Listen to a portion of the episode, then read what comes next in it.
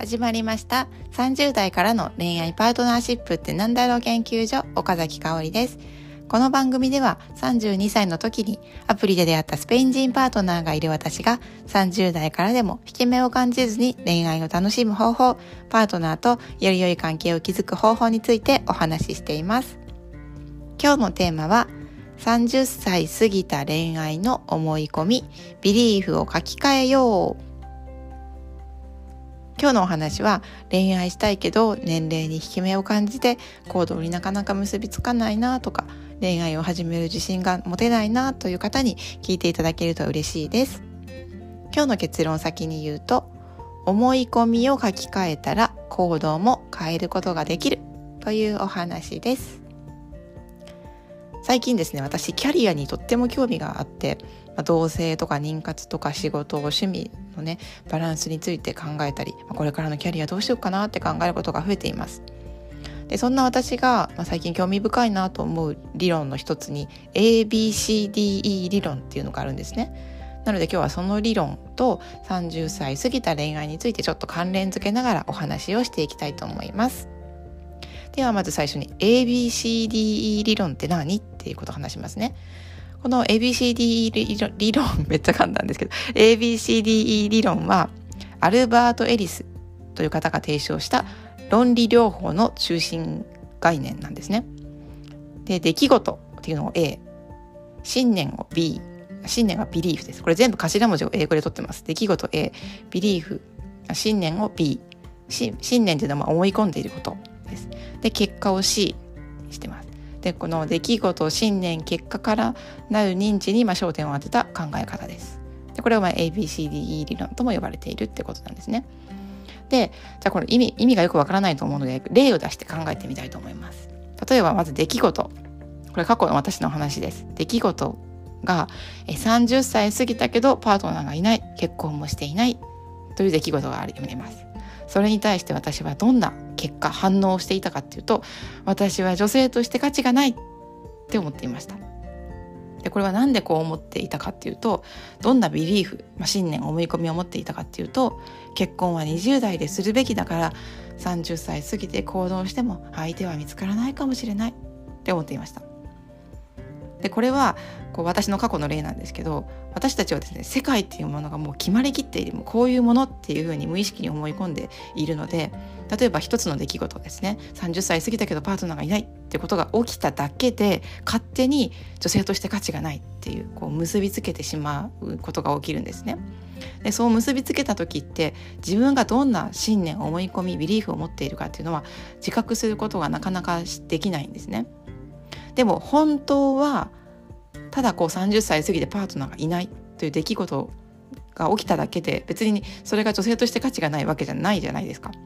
なのに人はこうビリーフ、まあ、そのビリーフっていうのは全然事実に基づいてなかったり勝手にこうこうあるべきとかこうでなければならないという自分の思い込みに縛られてしまってそのせいで女性として価値がないって思い込んでいるってことが起きてるんですね。でじゃあどうやってこれを解消していったらいいのかっていうことをこのまた ABCDE 理論の説明の続きをしてお話ししていきます。じゃさっきの、えーと、ABC まで出てきたので D と E について説明しますね。この ABCDD D です D ですね ABCD はですね、えー、合理非合理的なビリーフに対する反論で E っていうのはエフェクトなんですが、えー、反論に対する効果です。まあ、これも例を挙げて考えますね。で、でっていうのがビリーフに対する反論なので、さっきの例で言うと、私の思ってたビリーフは、結婚は20代でするべきだから、30歳過ぎて行動しても相手は見つからないかもって思い込んでいました。で、これに対して反論してみます。いやいやいやいや、30歳過ぎてから恋愛始める方が人生満喫できて楽しいじゃんっていう反論を考えました。じゃあこんな風に反論考えたらそれによってどんな効果ができるか生まれるかっていうとじゃあ20代は思いっきり楽しんだからこそ30過ぎた今から恋愛始めようって思うこともできますよね。これはちょっと極端すぎるかもしれないテンションがこう無理やり上げたように聞こえるかもしれないんですけど、まあ、伝えたいのはですねこう一つの出来事があって結果があるんじゃなくってその間に必ずビリーフがあるんです。受け取り方とか感じ方とか、まあ、自分の何かしらの解釈があって結果につながってる。反応につながってるんですね。でそこのだからその信念思い込みビリーフっていうものがもうすごくねばならないに縛られすぎていたりとかなんかこうでは全く事実事実ではないのにこうネガティブに考えすぎていたらもうすごく悲しい結果とか反応してしまっているってことが起きています。だからこそこの ABCD 理論を ABCD 理論を用いてこのなんか書き換えたいなと思うビリーフを持っていたら書き換えるっていうことがまあこの理論のね目的なんですね。で人は見えてる世界っていうのはもう本当に同じなのに受け取り方は本当に様々ですよね。例えば30歳過ぎて恋愛パートナーがいないっていうことに対して私のようにねネガティブに思っている人もいるかもしれないけど「いやいいじゃん」って20代はめっちゃもう一人で独身楽しんだ方がいいよみたいに思ってる人だっていますよね。で全く同じ出来事なのにいやいやもうむしろ面倒くさいよ20代の時なんてね自由なんだから一番体力あるんだから恋愛なんかしない方がいいよみたいに思って本当に30過ぎてからそこから私は本当にここからが恋愛始めるのみたいに行く人だっているじゃないですかね。だからこうなんか自分のビリーフって何を私は思い込んでいるんだろうっていうのを考えてみることで、まあ、今回はね年齢を例に挙げたんですけど別に年齢以外にも何かこう恋愛を始めることに何かこう自分に引け目があって諦めていたりとか自信をなくしている人がいたら自分はどんなビリーフ持ってるのかなっていうのを、まあ、この ABCDE 理論をね元に考えていただけるきっかけにしていただけたら嬉しいなと思いました。ということで今日は30歳過ぎた恋愛の思い込み、ビリーフを書き換えようというテーマでお話をしてみました。いかがだったでしょうか？今日のお話は、まあ、いろんな場面ですね。恋愛以外でもいろんな場面で人は信じ込んでいるっていうことがね誰しもあると思います。例えば LINE の返信が返ってこない。既読になったのにって思う時ってえなんでだろう？自分は嫌われてるのかな？って思ってしまうことってないですか？でももしかしたらたまたまこうよなんかもう忙しくてこういっぱいこう既読にするためにポンポンポンポンって押してたまたま見逃しているだけかもしれない。ってことも考えられますよね。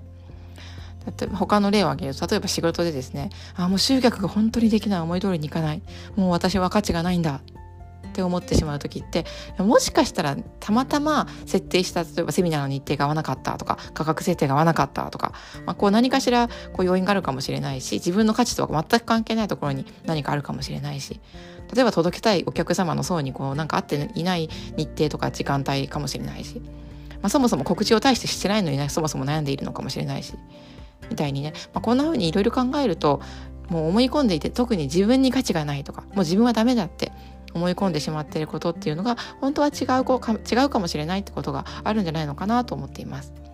不安や不満なことモヤモヤしてみるいることっていうのを、まあ、このね理論で見つめ直してみると思い込みに気づいてで思い込みに気づくと自然と次の行動も変えられる可能性がたくさんたくさんあるなと思ってます。で私がね個人的に感じてることはですねまずはですねこの不安とか不満っていうのを感じるということはすごく大事なことです。なのでこれをまずは感じて、まあ辛いんですけどでも味わって消そうとせずにあ自分はこういう不満やモヤモヤする感情を持ってるんだなって認識してほしいなと思います。まあ、それを認識しないとビリーフって考えられないのででそれを認識した上で自分はどんな信念とか思い込みとかビリーフ持ってるのかなって考えてみてほしいなと思うんですよね。で大事なのって無理やりポジティブポジティブっていう風になる必要ないと思うんですよね。例えば何歳になっても全ての人は愛し愛されるべきなんだみたいにこうなんかこれちょっと大げさに言ってみたんですけどなんかそんな風にね無理やりこうポジティブになろうとか思ってもないことに書き換えようとは思わないでいいと思うんですよね。大切なのはあ捉え方は一つじゃないんだなってこう30歳過ぎて恋愛していないっていう事実に対してあいろんな捉え方ができるんだなってことをまず可能性っていうのを考えてみるってことが大事かなと思うんですよね。あ自分が見ている世界が全てじゃないんだな自分が思い込んでいる世界が全てじゃないんだなないんだなって選択肢っていうのはいっぱいあるんだなってこれから自分の歩いていく未来は自分で作ることができるんだなっていうのを思う人が増えたらいいなって思っています。えー、めちゃくちゃ応援しています。じゃあまたね